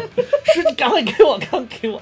然后那个车一直三十三十就扔不出去。然后后来他扔出去之后，他就是到地上之后，砰，然后伸开一点，然后他的嗯两只脚就先踩在那块踩在进去对，对对然后还上面还有一个把手，他把他手再伸进去，然后就嗯。砰砰砰一下就对一个战衣就总之每一代都在精进啊，对嗯，这就是战衣小型化，嗯。就是等于 Mark 其实在此基础上呢，又又加了一个，就是说隔空可以定位，嗯对，但是这个定位呢，就是还需要手上戴一个手环你看还是要手上戴一个手环儿。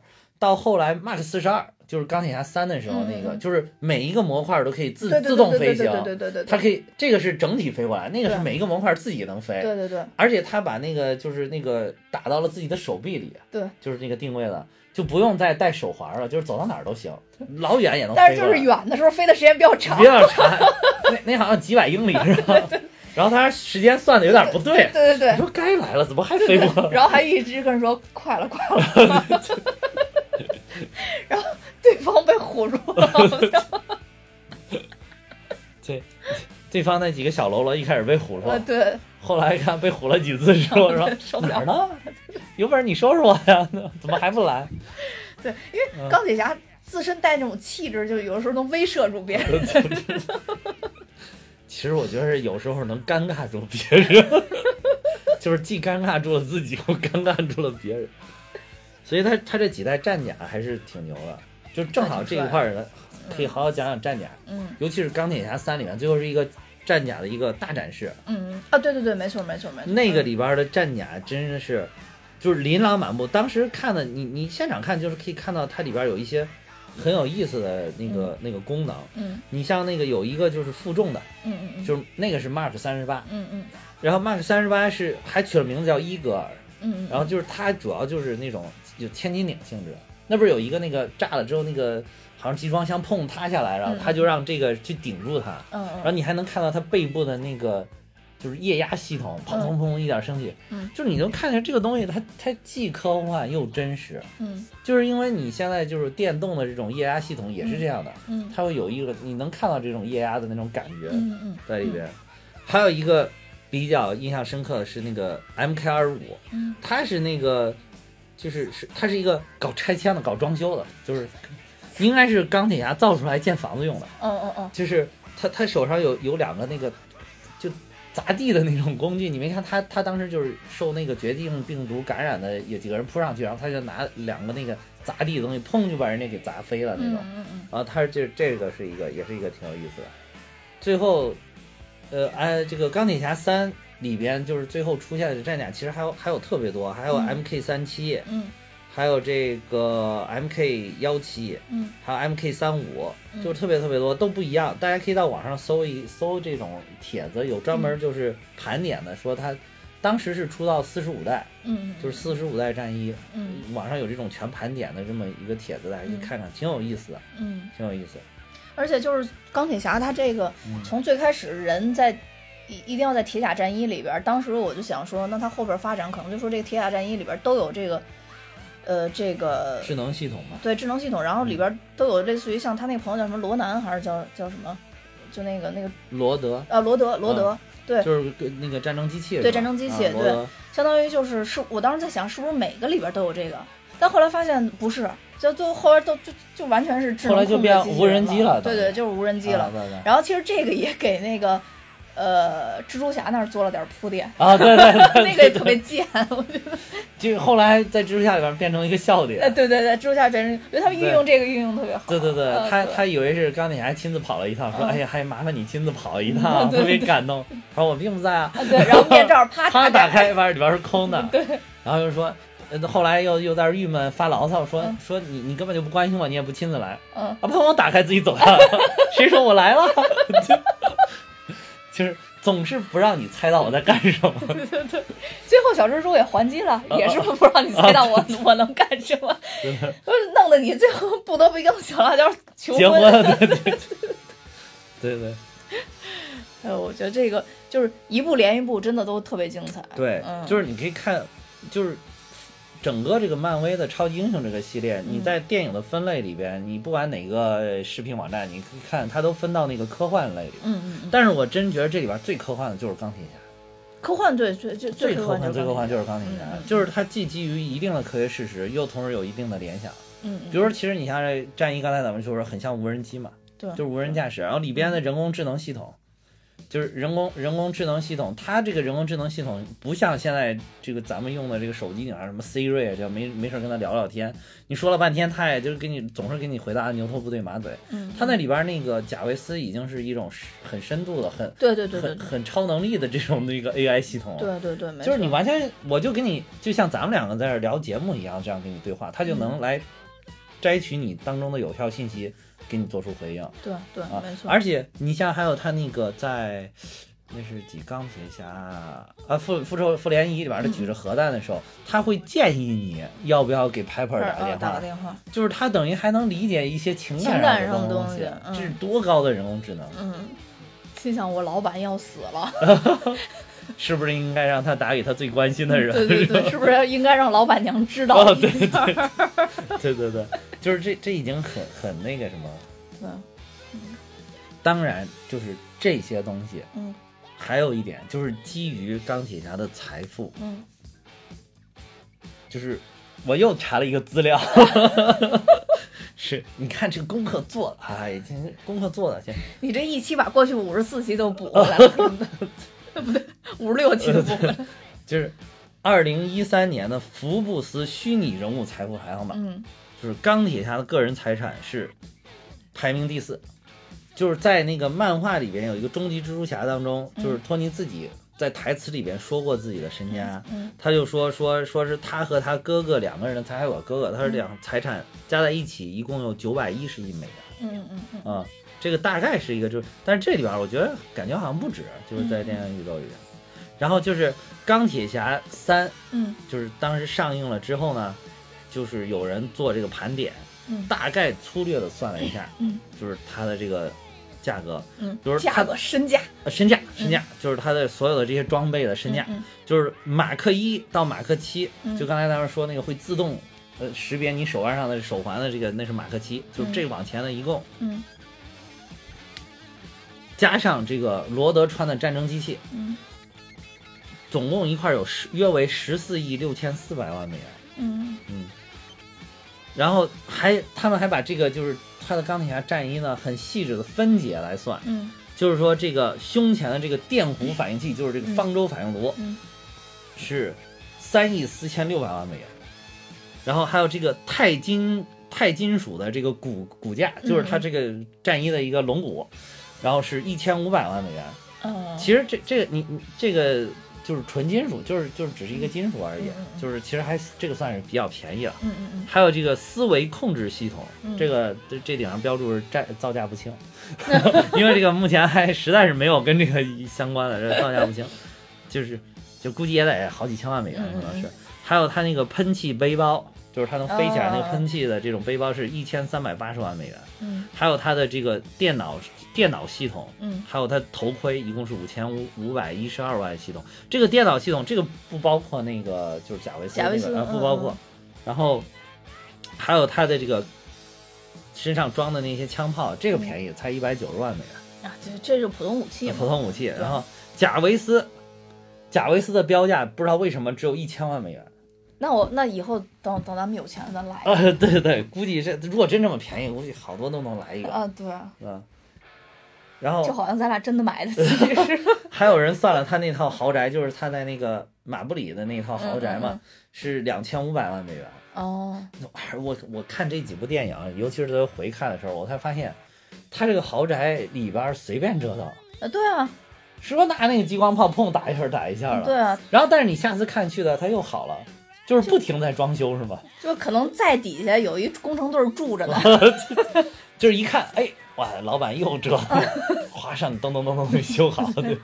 就是你回去，除了他最后一次被那个谁炸毁了之后，那是彻底炸毁了。这对那前面炸烂了那是炸烂了，那后来就搬走了嘛，就住妇联里边去了。对对对对对，那个除了那之前，就是里边随便炸、随便折腾、随便什么的，啊，一会儿就好了，一会儿就好了。对对，还算了一下他的，就是在那里边你能看到的豪车，这个有啊对，涂的那个马克三吧，马克三。嗯。就是那个第一次涂颜色的那个专业，嗯。他不是参考了一辆那个老爷车，嗯。那老爷车是福特的，嗯叫什么 Flyster 的 Roadster，就大概是这么翻译啊，四万美元。嗯。然后还有什么一九六七，那是一九三二年的，还有一九六七年的什么 Shelby 哦，Cobra，、我想起来了啊，对对对，45,000美元对，那当时嗯。那块儿停停了好多车。对啊，嗯。还有一个什么 Celine S 七五十五万美元，还有奥迪，奥迪是当时赞助商，哦。说那个奥迪这个后来送给，就真的送给了小罗伯·唐尼一辆 R 八，因为他那里边开的不都是 R 八啊吗？对对对对对所以奥迪公司这最后真就送了他一辆。然然后他那里边一个有一个就是普通 R 八十三万美元，还有 R 八的 Spider 是十五万美元，还有这个后来那个后来他没看，还有有一个镜头，嗯我忘了是二里边还是三里边，专门给了他开的那个 R 八的一个镜头，顶上是嗯 e 创、就是那个 R 八的，就是纯电系 R 八，哦，嗯，纯电 R 八这个是二十五万美元 e 创。这只能说统计他可见的财产嘛。这就是可见财，嗯就是就是电影里边能可见的。对，然后最后他就是大概总结一下，就大家预估，就是搞这么他这么多行头呢，至少需要一百亿八千六百万美元。疯而且最后他还任性的把这些盔甲都炸了，不是不不差这个钱这儿得，多有钱嗯啊！这得是多有钱。不差这个钱儿，富可敌国就是这个意思。对对对，所以他准备的老师差不多，差不多。这这次准备真的特别好，这这这这充分的不行绝对给你点赞。对。呃，我觉得咱们这次讲的还好，就是嗯，跟总结一下，就跟上次来说没有什么太多重复的点，而且还补充了好多高科技的氛围，尤其没有感谢张艺谋老师，客观的描述了一下钢铁侠的整体情况啊对嗯，对，嗯，而且认真的从科学的角度解读了一下分析了一下，对对这个分析了一下，钢铁侠的战衣是怎么飞的。对，对，然后所以就是我觉得在这个复联三上之前，因为咱们以前节目里好多期都已经解读过观影顺序了，这次就不给大家解读了。但是还是建议大家再去看一下钢铁侠一二三部，尤其是钢铁侠一，时间已经比较久远了。你现在再回头看的话，整整十年，对，虽然虽然就是很多科技你看起来还是很精彩，但跟后边那那两集比，就你会感觉有有一已经有一些年代感了，嗯，对，但看起来还是非常有意思，嗯。嗯，所以，呃，我想应该是下周下周末吧，下周末啊就是大家都应该纷纷去电影院去支持我们的复联三了。那在这之前也先支持一下我们的钢铁侠小罗伯·唐尼，对对，嗯，在复联三里面也是绝对的 C 位。对，绝对的 C 位，嗯你看他在这个所有的宣传海报里边，已经是除有些海报是他最个儿最大，有些海报是灭霸个儿最大，但是灭霸个儿最大，他也在灭霸的那个下面的 C 位，对这里边我觉得最惨的就是蚁人。没找到。对还有鹰眼呢，也没找到。呃，但是蚁人是肯定有，因为我看到那个，鹰眼也说是肯定有。我我看我我看到那个国外版的那个复联三的那个前瞻前瞻片，然后就说。就是有一段就是介绍什么所有的英雄，然后他就开始介绍第一个是谁，第二是谁，第三是谁，然后就开始列里边有蚁人，我看到有蚁人，但是因为蚁人的特色就是小，所以他出现在海报上，就大家都都在猜说蚁人到底在哪儿，但是现在猜不出来。嗯，其实蚁人跟黄蜂女我也很期待。但也很期待，嗯，对。是因为看那个预告片拍的非常好。对对对对对对，这个大家可见，我们前两期就是呃就上期吧，上期说的那个蚁人啊，对对对对，对对对然后尽快吧，我们也会，呃不管是在复联三之前或者复联三完成之后吧，我们可能要继续更多围绕漫的威是吧？继续围绕漫威给大家解说一下，因为现在，呃，我觉得。喜欢漫威的人越来越多吧，在我看来是一件特别开心的事。就是 以后聊天还是有人能聊了，对要不然真的好多你说完了之后不知道。对但是现在有一种就是，他就是知道这个是个热点，他去看了。对但你说他对漫威有多热爱，然后你通你稍微跟他深聊两句的话又不行。对，这种人最讨厌就是一直问你，自己毫无研究，一直问你，问完又忘，然后看下一部电影的时候又问你，啊，对对对对，对记不住对不。对？不断的解释，不断的解释。嗯对，但但是我们对就是有成为漫威潜质的人要还是要有那个耐心的。对对对，嗯，那好吧，那我们今天就到这儿。然后还是那句话，请继续支持我们的小萝卜唐尼，支持我们的钢铁侠，因为后面他们这种重复的身份到底还能走多远？哎对，还有一个事儿，我觉得在这个结束之前，我给大家讲一下。是一个彩蛋吗？不是，你要说那个他们松口的事儿是吗？不是，我要给大家讲的一个呢，就是说，现在小萝卜唐尼在整个漫威电影宇宙里边已经演了十部，对，这个是这个说消息是真厌的，嗯但是就是据称啊，就是据称，这这合同咱也没看过，因为当年小萝卜唐尼包括美队，他们应该是都跟漫威签的是十部的长合同。嗯嗯嗯，这个十部就是说，你在这部电影里面，哪怕只露了一秒钟，只要你出现了，然后就算一部。然后这样的电影里边，一共是目前是零八年的是钢铁侠，这是第一部，嗯第二部无敌浩克，嗯无敌浩克在最后的彩蛋里面出现了一下，对对对然后损耗了一次，然后钢铁侠二，然后复仇者联盟，然后是钢铁侠三，这是前五部，嗯然后是复仇者联盟二，嗯然后美国队长三，然后蜘蛛侠英雄归来，然后然后就是最后的复联三跟复联四，嗯，复联四其实也已经整个都杀青了，拍完了，嗯嗯然后所以说大家数了一下，正好是十部，所以说以后到底小萝卜唐尼还能不能继续出演钢铁侠，真的是一个未知数。对啊，所以我刚才说要大家要珍惜这个但是就是不管是美队也好，还是钢铁侠也好，他们都没有吐口，就是嗯都没有吐口说我自己以后再也演不了了。但是中间有一个美队风波，当时说好像他跟高层是有一些冲突，好像可能是。反正他前一段说是他就要退出了，啊，对。这段话又说回来了，最近。嗯，对，最近好像有点软。对对对。我觉得就是高层可能觉得这这这这一帮老老老班底，如果真一下退了的话，怕怕漫威这电影宇宙撑不住。你要让我看来的话，我觉得像，呃，就是新新一代的什么红女巫啊，呃，幻视啊。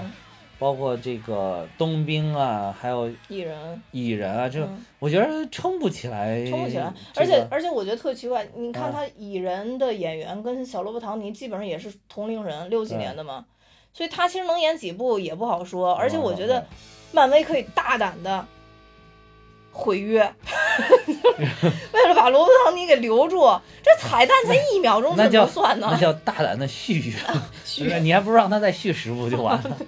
对，他可以演到老年版的呀，钢铁侠。对啊，到时候演一个他培养新新接班人的钢铁侠，这不也挺好的？对，我觉得一定要这这交接过程不能咔一下就就让他没了。尤其是影迷心心心理承受。对，尤尤其是你要是退的话，就因因为是这个初代复联全退嘛。嗯。就是可能那个黑寡妇还好一点，就是你像绿巨人、像美队、像钢铁侠、像雷神，这这如果退这几个人肯定是哗一下就没有了。嗯，那这不是。漫威宇宙崩塌了吗？是不是？真的崩塌了。对，宇宙都崩塌了，我这不行。我觉得是，反正我的情感上是很难接受的。嗯啊，我管不了那么多，我只能管我们堂哥。但是这但但这个真的是还涉及到商业问题，因为现在这这几个演员就通过这个漫威，漫威等于说是给他们身价提高了好多。嗯，你现在要把这些就是真实打实按照这种身价来，你说一部。复联三得，我靠，多少钱？对对对，这就是因为他们当时签了长合同，没有办法。对对对，嗯，你要是一步一步算，我你就这样的话，小罗伯·唐尼这两部也拿走了一亿美元那个片酬。对，他在续签的时候，肯定片酬方面会会有重新的考虑。对对对。但是我觉得这东西就像运动员续约一样，他也会考虑自己的年龄吧？我觉得他也不会就是说，我我觉得这感情在这儿也不能开太高的价格吧。因为，尤其是对小罗伯特·唐尼来说，我觉得这片子对他，应该说开启了他事业的巅峰吧。对对对，嗯，绝对忘不了。美队就更别说了，以前演霹雳火，我靠，烦死他了。那神奇四侠都那样，他还能回去吗？对，包括还有那个绿巨人马克·鲁法洛，我觉得他也是演完了这个之后，哎，又接了很多其他片子，比如说那个什么，什么叫什么？魔术，魔术什么？魔术，惊天魔盗团。惊天魔盗团，对，就是就是魔术这个啊，对对对。然后还有他跟凯拉奈特利演的一个，就是就是一个情感啊啊，凯拉奈特利那个好好很好看，那个是音乐片。对。嗯，还有那个啊，雷神海姆斯沃斯啊，他他也是片源不断，现在。对。演了好多其他片子。对。就是他们当时演漫威的时候，当然当然漫威也是出于当时没有钱的考虑，就是就。找了一堆这个要价不高的演员，然后哗一下签了十年十十部片子的大合同，包括当时洛基，啊，希德勒斯顿、抖森嘛，然后他也是，就是当时也没有这么火，但是就通过你看人漫威造电影宇宙，等于带起了这一大批人，就他们都是有准备的演员，对对对，嗯，就是真的就是给给机会的时候都就真的都是好演员，对，扶得起来。还有包括那个你说不不在这个漫威电影主宇宙里边的，包括 X 战警里边的这个谁？呃，金刚狼啊，金刚狼也是演这个火的嘛，对。还有那个，包括那几个，什么，当时可能万磁王的那个谁，法斯宾德已经比较有名了，但是其他几个我真的都不不太了解。就是感觉是漫威不但是成全了小罗伯·唐尼，其实是成全了一大票演员，对，把他们都带身带到了一线，就从原来不知名的小演员带到了一线。对对对。但是其实很很多东西真的是有天时地利人和。你说 X 战警其实也。也算是比较红的一个系列吧。那你说当时神奇四侠，其实在漫画里边也挺红的，也挺火的。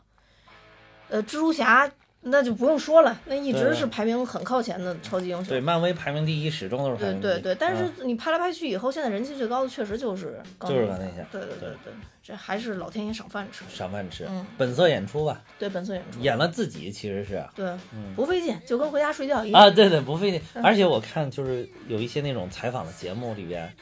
比如说那个什么吉吉米·肥伦秀 那个里边，他就是接受复联的这些演员去接受采访的时候，我觉得他就坐那儿跟那个聊天，真的，一样，真的就是钢铁侠在说话。因为因为在电影里边钢铁侠脱了战甲就是这个样子啊，对对对对对其他的那个奇奇怪怪的样子嘛，啊，对？对对对，其他人都变成正常，尤其雷神不再穿铁裤衩之类的，啊，对，就不很正常，就不对对。再穿那个大披风，对是吧？对对对，不再穿那个北欧的那种那种古典的衣服，他应该是反差比较大对对。对就是你看在电影里边，那个雷神穿普通这种便装的时候很少很少，但是那个小罗伯·唐尼在里边就始终基本上就这样，就变身的时候才变成那个样子，不变身就是接受采访的时候就这样，而且说话还是那种风格，对对，简直就是就是他就是钢铁侠，钢铁侠就是他，就是他那句台词儿就是用到现实生活当中也是非常受用的，他又可以告诉人家 I am Iron Man，对对对对，就是那种感觉，对。嗯，特别好，嗯，完美，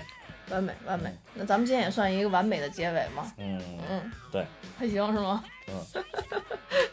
那好吧，那我们今天就聊到这儿。以后还会不会就是哪天突然又想聊了，就再聊一期呃没？问题啊，我觉得后边复联三、复联四之后，谁知道里边我们糖糖有什么精彩的表演？对对对，嗯，对，以后就算是退一万步，没有钢铁侠了，糖糖还在，还能聊对对。